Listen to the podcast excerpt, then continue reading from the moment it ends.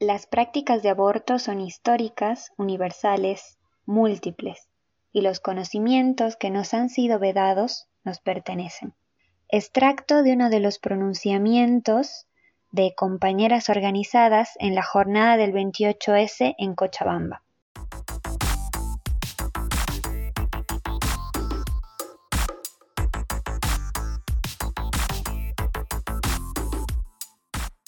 El Chacchu es un podcast feminista producido por Colectivas al Sur. Nos encontramos en un tejido de voces para analizar la coyuntura y la agenda feminista del país. El tema de la lucha por el aborto libre, seguro y gratuito en el país es muy relevante. En Bolivia hay alrededor de 89 embarazos adolescentes por día de los cuales por lo menos cuatro son de menores de 15 años. Eso significa que por año casi 40.000 adolescentes y niñas quedan embarazadas. Estos datos son del Fondo de Población de Naciones Unidas Bolivia y de la Defensoría del Pueblo de Bolivia. En esta oportunidad nos acompañan Carmen y Mariana de Colectivas al Sur para conversar sobre qué pasa con la lucha por el aborto en el país.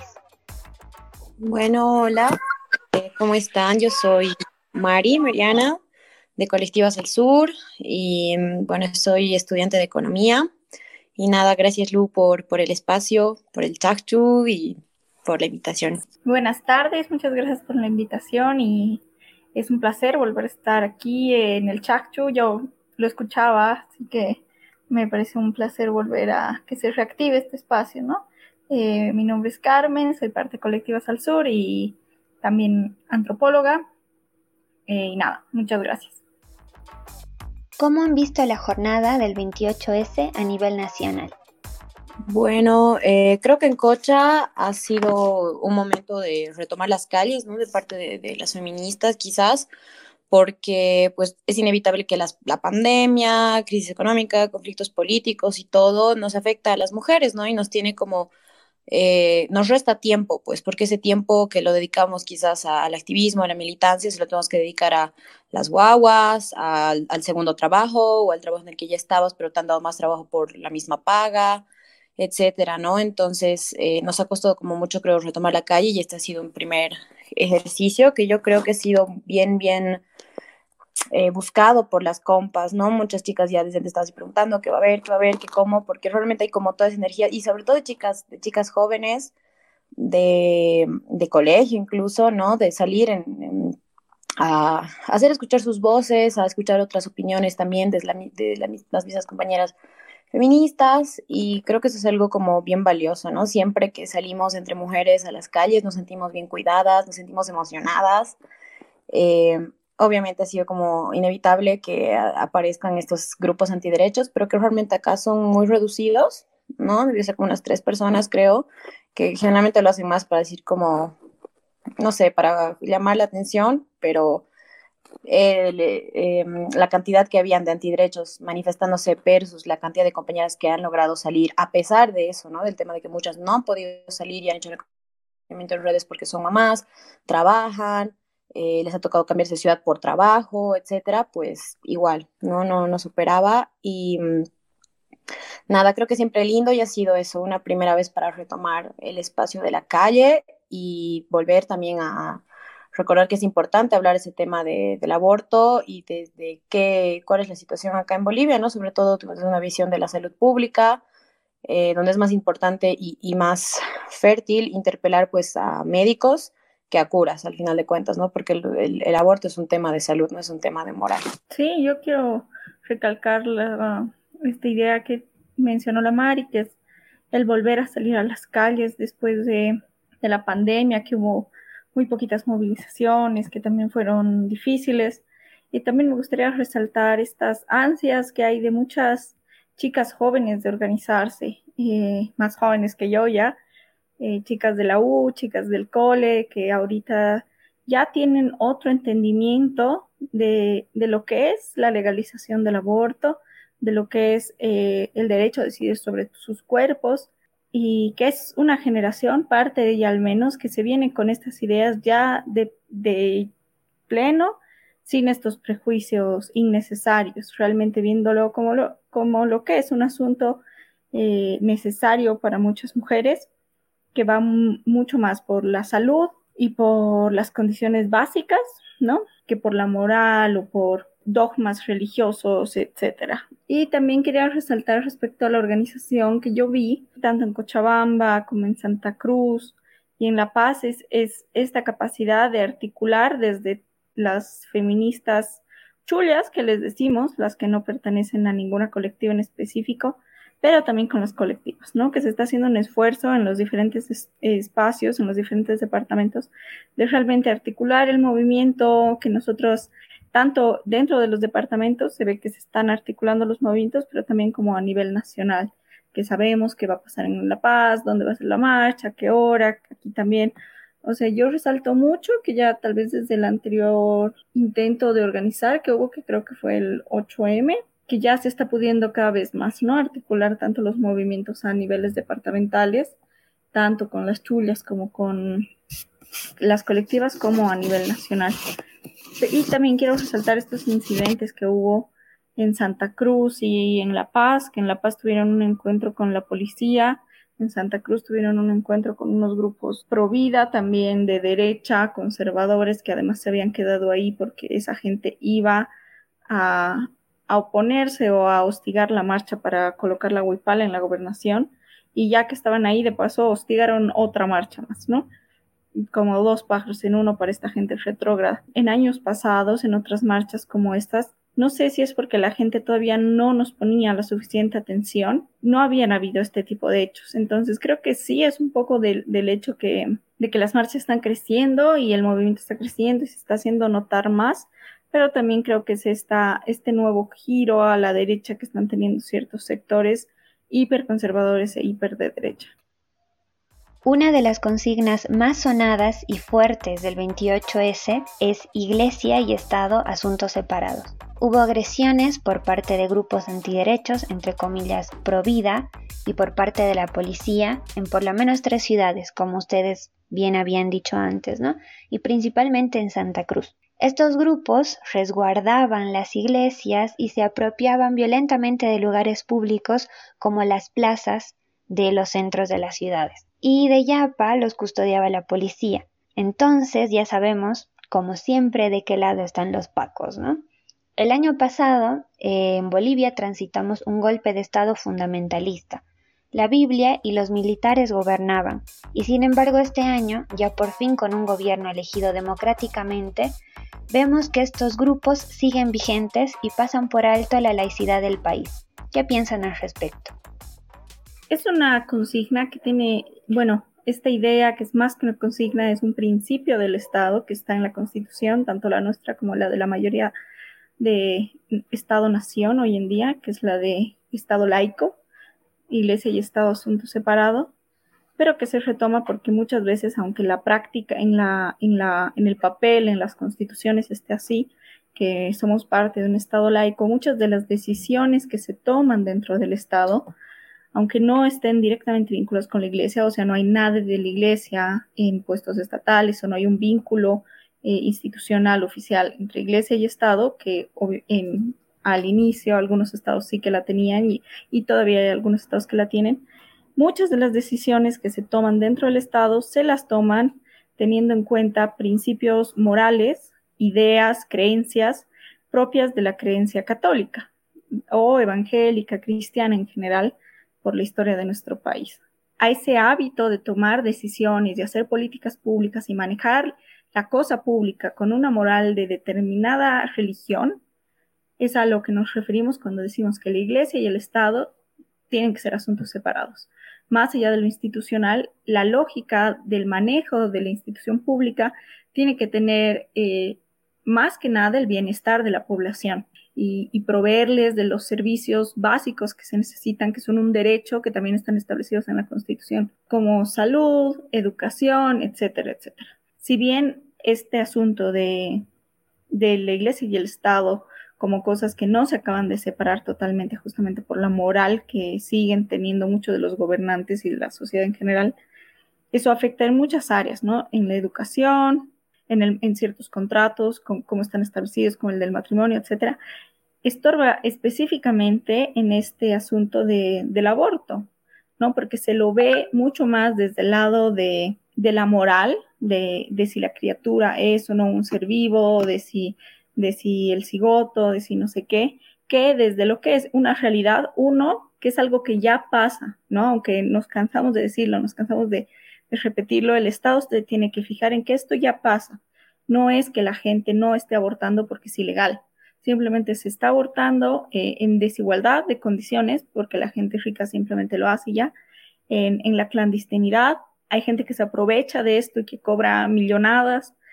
Mm, hay gente que se pone en peligro, mujeres que se ponen en peligro por esto. Entonces, uno, el Estado tendría que ver que es una cosa que ya pasa y actuar consecuentemente a eso, como ya lo decíamos, como un problema de salud pública y además no interferir en la decisión de los habitantes, porque ese no es el papel del Estado. El papel del Estado simplemente es proporcionar los derechos, proporcionar la calidad de vida para la gente de su supuesta nación, sus ciudadanos, yo qué sé.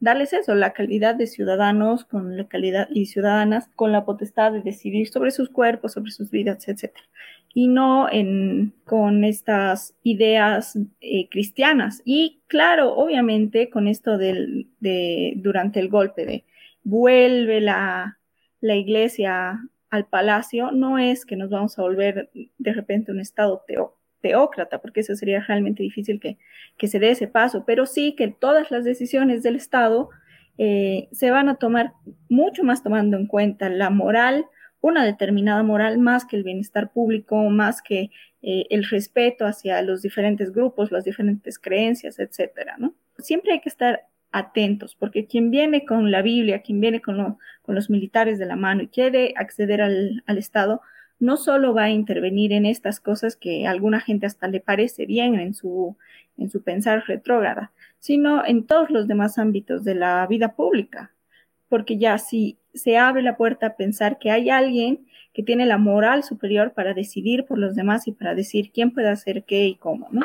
Sí, como complementando lo que, lo que decía la Carmencita, este tema, ¿no? De la imposición que se puede dar de parte de líderes cuando no se separa realmente a, la religión, ¿no? Más que nada, porque a veces, digamos, se piensa que hablamos de iglesia y es la iglesia católica, eh, el cura, eh, la Santa Inquisición y listo, ¿no? Pero creo que Bolivia y Brasil son como los ejemplos más claros de que religión es el tema, ¿no? Porque ahora, por ejemplo, ya no es tanto la iglesia católica, pero sí es la iglesia cristiana que ha sido como lo que se ha cruzado, por ejemplo, mucho acá durante el golpe de Estado, ¿no? Que si bien entró con la Biblia católica, pero pues tenías, eh, los tenías también rezando con la manito sobre la cabeza del otro, porque eran pastores y no sé qué, ¿no? Y es, es un tema bien fuerte porque eh, se basa mucho en el imponer, ¿no? En el creer que eh, quien asume una responsabilidad de empleado o empleada público o pública es dueño o dueña de la razón y dueño o dueña de las vidas de las otras personas, ¿no? No es alguien que se pone al servicio de, sino se cree por esta lógica de que su religión, su moral eh, superior le va a hacer guiar o decirle a la gente qué hacer, pero se cree que les puede obligar, ¿no? Y no, que es un poco irónico porque en vez de como tocar o actuar, digamos, bajo estas lógicas dentro de su propia vida, lo hace hacia la vida de, pues, el pueblo, ¿no? Y, y, sobre todo, digamos, hacia la vida, cuerpos eh, de las mujeres, de nosotras. ¿No? Y creo que eso, o sea, esta lógica, digamos, de imponer y de creer que uno es superior por la moral, que, que, está muy basada en el catolicismo, pero hoy en día aún más en el cristianismo, se ha visto, pues, ¿no? Yo creo sobre todo en Santa Cruz, con lo que mencionaban, con lo que ha pasado, que ha sido, no ha sido nada nuevo quizás, pero no porque no sea nada nuevo, porque sabemos, ¿no? En Santa Cruz, tristemente, estas cosas suceden y han sucedido mucho y no dejan de suceder y es algo muy, muy lamentable pero no porque sucedan todo el tiempo, pues uno los va a pasar de, por alto, ¿no? Sino realmente son momentos para abrir los ojos, porque creo que las nuevas generaciones, digamos, como esto que mencionamos, ¿no? De changas de universidad, de colegio, acá, que se están interesadas en estos temas de derechos humanos, como el aborto legal, también se dan cuenta que estas actitudes no son idóneas y que si se han dado antes, no tenemos por qué seguirlas ni fomentando, ni reproduciendo, ni aguantando. Pero, y bueno, tampoco como tomando parte del del otro lado como del mismo modo para frenarlas. Igual creo que pues inevitablemente esta lógica también de imponer pues está bien cruzada con lo que es eh, la policía y los militares, ¿no? Y también pues el Estado, porque son como su, su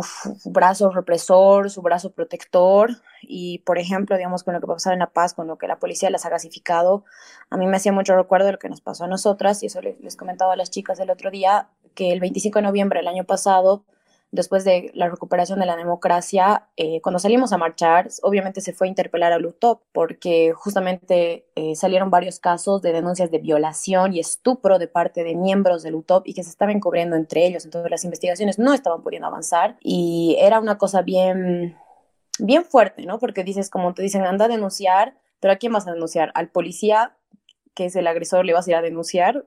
Delante de sus mismos compañeros, lo van a proteger y eso es lo que pasaba, ¿no? Entonces había como una rabia muy grande contra el UTOP y cuando se fue, se pasó por su puerta en la marcha, nos gasificaron desde la puerta, ¿no? Y eso nos dejó como todas muy sacadas de onda, porque incluso gasificaron a los perritos que estaban ahí que eran de ellos y los pobres perritos no podían ni caminar después, pero eh, nos sacó de onda por eso, ¿no? Porque esperando, esperábamos esa actuación de la policía, pero es algo creo que también como importante recordar que estas, estas fuerzas son, no son, como hemos dicho siempre, la policía no nos va a cuidar, ni aunque tengamos un gobierno que está mucho más abierto a dialogar con el pueblo y, y tiene como unas bases más más populares, digamos. La policía va a seguir siendo lo que es, es la base de esa institución, ¿no? Y realmente eh, a veces son necesarios unos recordatorios de que la policía no nos va a cuidar, no nos podemos confiar, porque su lógica viene de esta, esta misma lógica cristiana de ser superior, de querer imponer, y también, pues, ¿no? De como cuando se, se juntan religión y, Fuerzas Armadas bajo la lógica, el paraguas del Estado, eh, se queda eh, como lo que eso, ¿no? Veíamos como el año pasado y que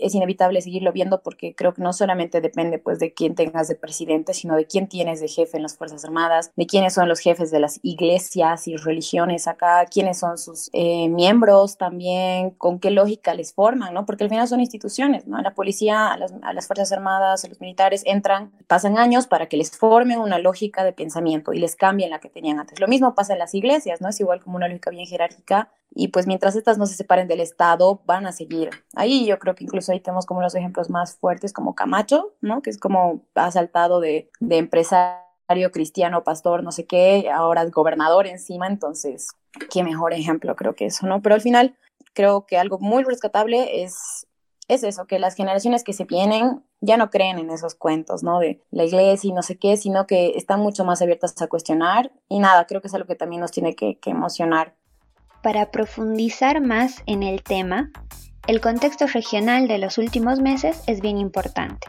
En los primeros días eh, de septiembre se aprobó en México la despenalización del aborto y en Chile, si no me equivoco, ese mismo 28 de septiembre también. Por otro lado, en diciembre del año pasado se aprobó la ley del aborto en Argentina. La situación en la región está en ebullición, con compañeras y compañeros bastante jóvenes poniendo el cuerpo en los espacios de lucha. En los pronunciamientos, acá en Bolivia, hemos escuchado que muchas compañeras manifestaban que el mejor camino es la despenalización del aborto, y otras y otras compañeras gritaban la consigna aborto legal, seguro y gratuito. ¿Cuáles son las diferencias entonces entre despenalización y legalización del aborto? Son estos pasos a seguir, es decir, primero despenalizar y luego legalizar para llegar al objetivo.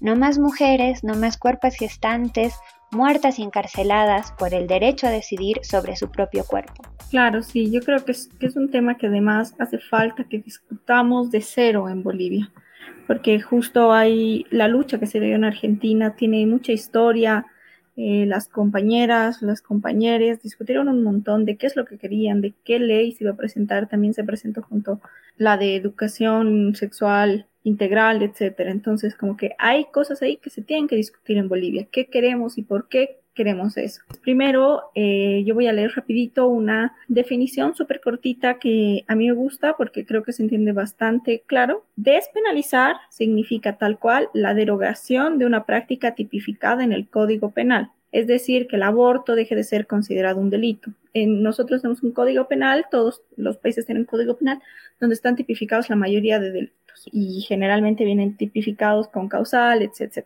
Si se va por la despenalización y se quita este, este delito tipificado del código penal, quiere decir que ninguna mujer ni los profesionales que intervengan se los puede perseguir ni encarcelar por abortar. Entonces, si yo aborto, o, si, o el médico, o la médica, la compañera que me ayuda a abortar, no se les puede judicializar porque no estaría tipificado como crimen. Pero si solo se despenaliza, tampoco se va a pasar a regular cómo se deben realizar los abortos, etcétera, ¿no?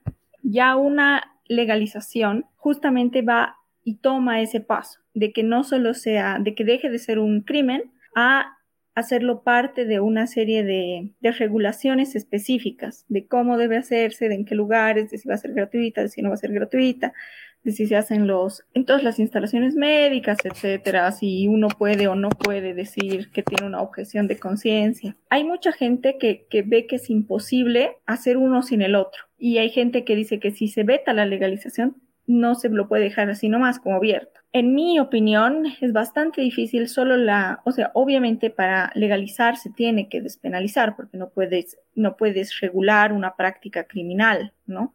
Una práctica que está considerada como crimen. Es inevitable la despenalización y se ha dado pasos en ese sentido. Justamente nosotros en Bolivia tenemos el ILE, la interrupción legal del embarazo, que tiene eh, al menos unas cuantas causales que tienen que ver con, la violación, con el bienestar de la madre, etc. Y en la modificación al Código Penal, que al final no se dio, se estaban ampliando aún más esas causales. Estas compañeras que dicen que la legalización no es necesaria porque nuevamente le estaríamos dando el control al Estado para regular cómo sucede este proceso con nuestros cuerpos y que vamos a ser maltratadas como en cualquier otro proceso, por ejemplo, en simplemente en ir al ginecólogo, cualquiera de nosotras ya hemos sufrido maltratos y obviamente ir a abortar también va a ser sufrir maltratos por mucho tiempo. Pero a la vez yo creo que, que si no se legaliza eh, mucho de lo que sucede hoy en día, va a seguir sucediendo, porque si bien no va a ser un crimen, va a haber muchas mujeres que sigan sin saber y sigan sin tener el conocimiento, los recursos necesarios para hacerlo de manera segura. Claro que hay muchas compañeras que a través de organización, a través de, aprender, a través de, de compartir los conocimientos que se tienen, ya saben que una puede realizarse un aborto segura, sola en su casa, con las dosis adecuadas de misoprostol, pero a la vez hay muchas que no, hay muchas que van a seguir yendo a terceras personas, más va a haber tal vez quizá más médicos que se van a aprovechar. Una cosa es que se legalice, otra cosa es que se vaya el tabú social. El tabú va a seguir ahí. y va a haber personas que lo van a seguir queriendo hacer en secreto porque no quieren que su familia se entere, porque no quieren que, que su colegio se entere, porque no quieren que la universidad o el trabajo o quien sea se entere, porque no puedes cambiar todo eso en la sociedad con una despenalización. Entonces lo van a seguir haciendo en secreto, van a acudir a gente que se va a aprovechar de eso más, más si no es eh, ilegal, pero igual les va a seguir cobrando un montón, igual, o sea, yo creo que es necesaria obviamente la despenalización, pero también la legalización. Y las mujeres y las compañeras que nos vamos a seguir organizando y tienen la capacidad para hacerlo solas, para no tener que recurrir a la ayuda del Estado, mejor, ¿no? Que, que, ese conocimiento vuelva a nosotras y que lo podamos hacer desde nosotras. Pero es una realidad que para muchas mujeres eso va a seguir siendo posible. Y más bien se tiene que, luchar porque para cuando esas mujeres vayan a un hospital público o a cualquier hospital y exijan un aborto, legal, una interrupción del aborto, no se las maltrate, se les dé la información que necesitan, se las atiendan bien, etcétera. Cosa que no va a poder pasar si solo vamos hasta una despenalización, pero claro, ese es como muy mi punto de vista. Quería solamente acotar el de lo que mencionaba la Carmen, que es como una excelente explicación del contexto que justamente creo que va ahí, ¿no? También es bueno saber qué, qué es más probable en Bolivia, o sea, qué cosa sería más fácil también de lograr, más factible, qué, qué necesidades realmente tenemos como, como país, digamos, dentro de lo que es nuestro sistema de salud, ¿no? Que es lo donde se, como mencionaba Carmen, se terminaría realizando, ¿no? Porque algo que no se habla cuando se habla de, de intervenciones médicas, ya sea desde, la, desde el lado de las mujeres que deciden maternar como desde el lado de las mujeres que deciden no maternar, es el tema de la negligencia médica, ¿no? ¿Cuántas mujeres que, como mencionaba Carmen, han decidido maternar o, o como empezar a involucrar con todo este tema de, del inicio de la vida sexual y el reconocimiento del cuerpo, el, el, conocimiento más bien del cuerpo propio y demás, han recibido algún tipo de violencia por parte de los médicos, ¿no? También cuántas mujeres que han decidido abortar también y les ha tocado, digamos, ir con un médico o hacerse un legrado posterior a, digamos, al aborto con pastillas, han,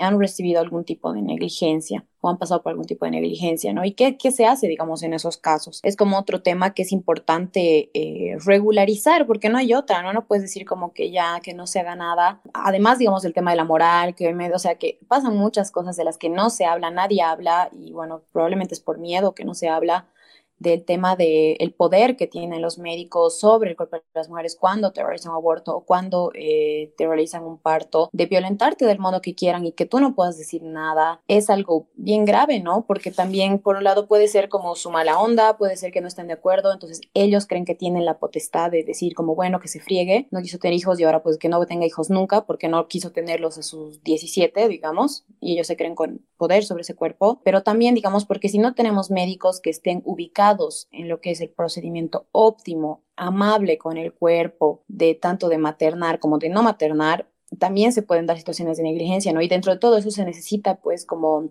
una proyección a, corto y largo plazo de formar también a, a, las nuevas generaciones de doctoras, doctores, ginecólogas, obstetras, etcétera, en una visión quizás más feminista también y más humana de la medicina que practican, ¿no? Y todo eso realmente solamente se hace con una regularización también pues de parte del Estado, porque hemos visto que cuando deja las cosas al criterio de cada quien, terminamos en los caos que actualmente se pueden tener. Me gustaría profundizar esta discusión justo con, con lo que decía la Mari, que es, que es lo que es posible contra lo que sería ideal, ¿no? Por ejemplo, yo entiendo que sería ideal que se llegue a una, a una legalización, que se tenga las posibilidades de que, por ejemplo, sí, yo creo que sí debería ser parte de, de la seguridad pública gratuita y etcétera, pero también creo que la gente, por ejemplo, que en su momento rechazó estas modificaciones que se estaban dando en el Código Penal, porque no era una legalización completa, porque faltaba, porque era muy poco, también me parece contraproducente, ¿no? Porque justamente si, si sabemos nosotros que es un problema tan urgente, que es algo que afecta a la vida de tantas mujeres, para mí es inútil o contraproducente rechazar aunque sea estos pasos que tal vez son a lo que se pueda llegar o, o, son un paso para después ir a más. Se tiene que hacer la despenalización y, por ejemplo, si se puede empezar por ampliar las causales, porque ahí daba muchas más causales, por ejemplo, daba si las personas estaban estudiando, si podían probar, no sé tampoco cómo, o sea, sí que había detalles que no, que no tenían eh, la capacidad económica, etcétera, como que se ampliaba mucho, era algo que que tendríamos que haber luchado por ello, que en un mar, como siempre en Bolivia, se politizó un montón con todo esto del, de los doctores, se vio envuelto en muchas cosas, que hubo muchas mujeres que, que antepusieron su postura política frente al gobierno que la necesidad, la urgencia de que muchas mujeres les podría haber ido mejor apelando a esas causales, ¿no? Entonces, viendo lo posible y también la estrategia, si se puede ir primero por una despenalización y tal vez después ir trabajando poco a poquito en que se vaya regularizando, en que se vaya legalizando, también se tiene que dar esos pasos, yo creo. En Bolivia hay diversidad de miradas sobre el aborto de distintas colectivas y grupos de mujeres feministas. Y algo que tú siempre recuerdas, Mari, es que organizaciones extranjeras venían hasta no hace muchos años a las comunidades de los pueblos originarios con la intención de hacer campañas de esterilización a las mujeres de los pueblos mediante engaños. Es un genocidio silencioso y doloroso en la historia de nuestro país. Entonces, la visión de estas compañeras sobre el aborto es muy distinta. ¿Qué tan importante es abrir espacios de escucha y análisis más inclusivos eh, sobre este debate dentro de los feminismos en, en Bolivia? ¿no? ¿Es una forma de fortalecerlo? Mm, yo creo que es algo vital, la verdad, como hablar del el cuerpo de nosotras las mujeres, nuestra situación y la maternidad desde todas nuestras realidades, porque en un punto eso también ha sido lo que lo ha frenado, ¿no? Si no tomamos en cuenta, por ejemplo, la mujeres que viven otra realidad a la que una pueda vivir y luchan a diario por esto que decíamos, ¿no? por toda esta violencia desde eh, la institución médica, por ejemplo, y también muchas veces también pues el Estado, de lo que es maternar, ¿no? También desde la sociedad, ¿no? Que dicen como cuando van a ser mamás es como, ay, qué macana, ni modo, ya se arruinó la vida. Entonces, cuando hay como toda esta cosa de, uy, la maternidad, qué pena, pobrecita ella, pues también hay muchas mujeres a las que les toca lucharlas por maternar, ¿no? Y ella también ve la maternidad como una cosa, la maternidad como una cosa de, de ir en contra de eso que ella también les dicen, ¿no? Entonces, si, por ejemplo, digamos, tú vas con esas mujeres y dices, no, mira, vamos a hablar de aborto legal y, aborto legal y ya, pero no empiezas a escuchar su postura y, la visión que ellas tienen de la maternidad, eh, las situaciones por las que han pasado, ¿no? Y tú tampoco le explicas, digamos, tu postura de por qué entiendes todo esto de la maternidad y, también, pues, el aborto es un tema de, de maternar porque decides cuándo lo harás, cuándo deseas realmente hacerlo y cómo deseas hacerlo. Entonces, si no se hace como esto, es muy difícil avanzar, ¿no? Yo creo que eso también ha sido parte de lo, de lo que el 2016 y antes ha, ha, tumbado varios, varios intentos de avanzar en lo tema, el tema de las causales del aborto, pero también es todo este estigma social, ¿no? Que cae, que es lo que mencionaba la Carmen más antes, en las mujeres, ¿no? De decir como, uh, has abortado, así como algo terrible en vez de como que sea algo más colaborador, ¿no? Porque hay un punto en el que el proceso del aborto en el cuerpo, en el acompañamiento y demás, eh, al ser una decisión responsable y, que también pues simplemente como insiste en, una, en, una, un proceso también biológico que puede darse con muchas mujeres como el aborto espontáneo, es similar al tema de la maternidad, ¿no? Al tema de maternar y tener todo este proceso y este acompañamiento, etcétera. Entonces, por un lado, eh, es muy necesario para que el debate se nos, se nos profundice y bueno, hemos también tocando el, tema ya más concretamente de la situación de violencia que han recibido las mujeres, eh, sobre todo en el occidente, que quizás aquí en Bolivia no ha sido como, no somos el caso así más fuerte, el caso más fuerte es el de Perú durante la dictadura fujimorista, pero pues para muchas mujeres eh, campesinas ha sido una situación y hoy en día todavía sigue siendo una situación eh, a veces complicada el maternar. Entonces, eh, es valioso y es muy urgente escuchar, ¿no? Es decir, como, porque al final eso nos da más, más claridad que, por ejemplo, si vamos a hablar de aborto legal, seguro y gratuito, una ley que se haga al respecto, no, no podemos, por ejemplo, hacer lo mismo que se ha hecho en Argentina al pie de la letra, porque la realidad argentina es otra a la realidad boliviana, ¿no? Aquí, digamos, hay eh, organizaciones de mujeres mucho más consolidadas, de mujeres campesinas, de mujeres indígenas, ¿no? Que como vemos en Argentina no sucede porque su contexto eh, bien o mal, digamos, es otro simplemente. Acá eso nos, yo siento que nos lleva mucho a tener, incluso que nuestro, este pedido, digamos, de la legalización del aborto eh, sea algo mucho más profundo, ¿no? Porque justo eso va al tema de, de, de hablar mucho de la salud pública, del sistema de salud, de calidad de la atención, conocimiento, investigación, también los precios, los costos al respecto, ¿no? Y que, por ejemplo, digamos, si, si tienes el caso de las mujeres que hoy en día algunas todavía solo son monolingüistas y solo, digamos, hablan quechua o aymara o guaraní o, o el idioma de, de, su pueblo y la doctora o doctor que les va a atender no lo habla, es una situación muy terrible comunicarse, digamos, si ella está embarazada, decidió maternar y tiene, digamos, alguna razón como el control, simplemente o cualquier cosa para asistir al servicio de salud pública y no le dan una buena atención, no hay un tema, ¿no? Pero lo mismo le va a pasar a la mujer que decide abortar. O sea, va a pasar por esta misma situación incómoda, violenta. Al final de cuentas, es importante, yo creo que encontrar esos puntos de común, ¿no? De si una decide maternar o no decide maternar.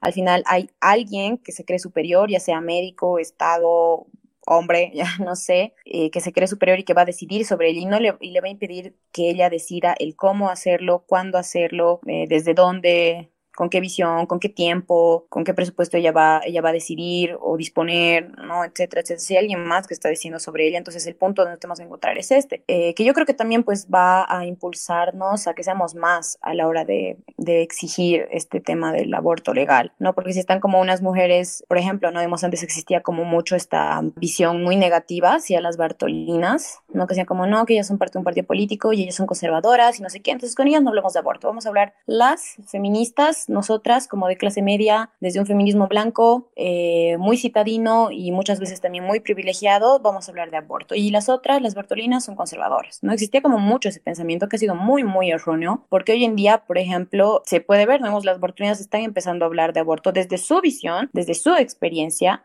desde su lógica, desde lo, para lo que ella se siente eh, bien, desde sus preguntas, desde sus respuestas, sus investigaciones, sus charlas más bien es como algo que hay que celebrar mucho, ¿no? Porque también si estas cosas no se han dado quizás también antes ha sido gracias a que todo este feminismo hegemónico que ve en Bolivia, bien jailón, blanco, liberal, no les abría las puertas, ¿no? Y que por otro lado creo también que cuando una cree que tiene la razón absoluta, que sabe más, digamos, de feminismo, de aborto y de cómo hacerlo y quiere irle a enseñar a la otra sin escucharla, está haciendo un ejercicio de poder, que lo único que va a lograr va a ser una confrontación, ¿no? En algún momento quizás, por ejemplo, se da esta, esta lógica de decir, yo feminista, eh, blanca, liberal, la tengo que ir a educar a la mujer del mercado sobre lo que es el aborto porque ella es conservadora. No es un pensamiento así como súper, súper clasista incluso, y súper violento, agresivo y así de imponer, porque no sabes, digamos, la situación de esa mujer del mercado. Quizás ella te va a venir a enseñar muchas más cosas, pero si no la escuchas, no tienes cómo saberlo. Y bueno, si al final eh,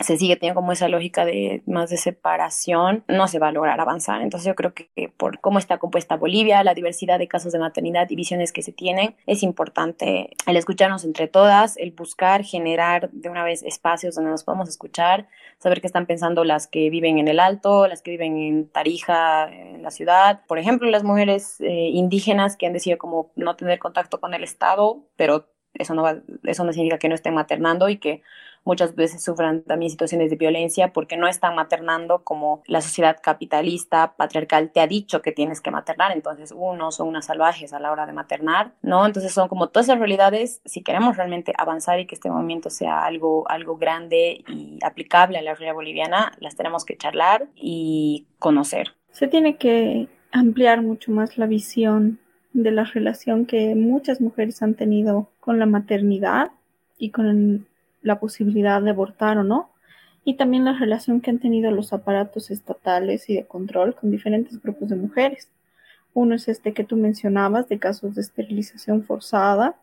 También se dan casos por muchos de mujeres a las que se les quitan sus hijos porque supuestamente no tienen las condiciones económicas suficientes para mantenerlos, pero también sabemos que en las familias también hay muchas mujeres que se las obliga a abortar o que la pareja típico te dice, no, yo no, ni sé si será mi hijo, ni lo voy a criar, aborta y las obligan a abortar, ¿no? Y la mujer no quiere. Entonces hay muchas relaciones de diferentes mujeres, de diferentes sectores, de poblaciones completas, con la maternidad en general y con el aborto. También están atravesadas por muchas otras políticas, no solo por la prohibición del aborto, sino por una exclusión histórica de las posibilidades de tener eh, medios de subsistencia económica adecuados para poderles dar una vida digna a sus hijos, etcétera. Entonces, sí que se tiene que luchar por esta ley, pero también por muchas otras que interfieren en que distintos grupos de mujeres tengan control de su cuerpo y de sus decisiones. Esto que se habla de la maternidad deseada, obviamente va a ser muy difícil que sea realizable en la práctica una maternidad deseada. Si, por ejemplo, yo no tengo las condiciones económicas y me veo prácticamente obligada a abortar porque no puedo, porque sé que tal vez me quiten a mi hijo, porque sé que tal vez eh, no le voy a poder dar em, la vida digna que todos los niños y las niñas se merecen, etcétera, y que además no va a haber un respaldo social, porque todos nos deberíamos hacer cargo de la infancia, de ver todas las condiciones estructurales que hacen que las mujeres no puedan tomar decisiones sobre sus cuerpos. Y sí tomar esta como una causa representante de, ese, de esa imposibilidad de las mujeres, pero no como la única cosa, sino extender nuestra lucha a todos los demás aspectos de la vida que imposibilitan que las mujeres y todas las que los cuerpos gestantes puedan tomar las decisiones con su cuerpo, con su pareja, con, con sus hijos de manera libre y digna. Pensemos también en que la consigna principal no apunta solamente al aborto libre, seguro y gratuito. Se exige también educación sexual integral para decidir, anticonceptivos para no abortar y aborto seguro para no morir rascamos en los problemas estructurales que someten a nuestros cuerpos e identidades. Son estos espacios los que nos van a poder, que nos van a permitir poder discutir desde nuestro contexto qué es lo que queremos y hacia dónde nos estamos dirigiendo con nuestras luchas. Muchísimas gracias por la invitación. Creo que es muy importante el que, bueno, nada se construye de un momento al otro, sino son cosas que se las va trabajando y que el hecho de que se hable de aborto, el hecho de que tengamos tantas changas tan interesadas en buscar información, aunque a veces no hay, pero ya en, decir, en decir, esta es mi postura, no el simple hecho de decir, mira, yo pienso que el aborto tiene que ser legal, seguro, gratuito, porque no se trata de aborto si aborto no. O sea, las mujeres abortan, abortaron y van a abortar, independientemente de lo que Juan, Pedro o María piensen. Entonces, el hecho de decir esto, de dejarlo claro, de que muchas changas lo manifiestan en las redes sociales, en TikTok, en Instagram, en Facebook, en su WhatsApp, en el grupo de la familia, lo dicen en la calle, caminan con un pañuelo verde, etcétera, es de las cosas más, más valiosas y que sé que a veces da mucho miedo. Recibes pues violencia cuando das tu opinión. Yo es una opinión incómoda, o que cuestiona cosas muy profundas que tenemos arraigadas. Sí, yo sé que da miedo, pero que el miedo nunca nos silencie, ¿no? Y a las changas que estén escuchando, como que no la silencie, más bien hay que alzar más la voz para que no dé miedo hablar de cosas humanas, empáticas, como lo es este tema del aborto legal, que seguramente también pues una va encontrando más chicas ahí en el camino, ¿no? Mientras más fuerte hablen, más fácil se van a escuchar y se van a poder hermanar, juntar, acompañar en esta lucha y en todas las que son urgentes y se ven cada vez más posibles. Así que eso, gracias Lu y igual gracias a las chicas que cada día están ahí poniéndole el cuerpo, la valentía, el corazón, la cabeza, la palabra, todo. Gracias por la charla, hermanas, Carmen y Mari. Siempre es súper importante escuchar y conocer su mirada crítica al sistema en el que lamentablemente existimos. Como ustedes decían, de no ser por la presencia de compañeras jóvenes, nuevas y comprometidas en las luchas, no estaríamos haciendo esto. Para escuchar las novedades del Chakchu, sigan las páginas de Colectivas al Sur en Instagram y Facebook.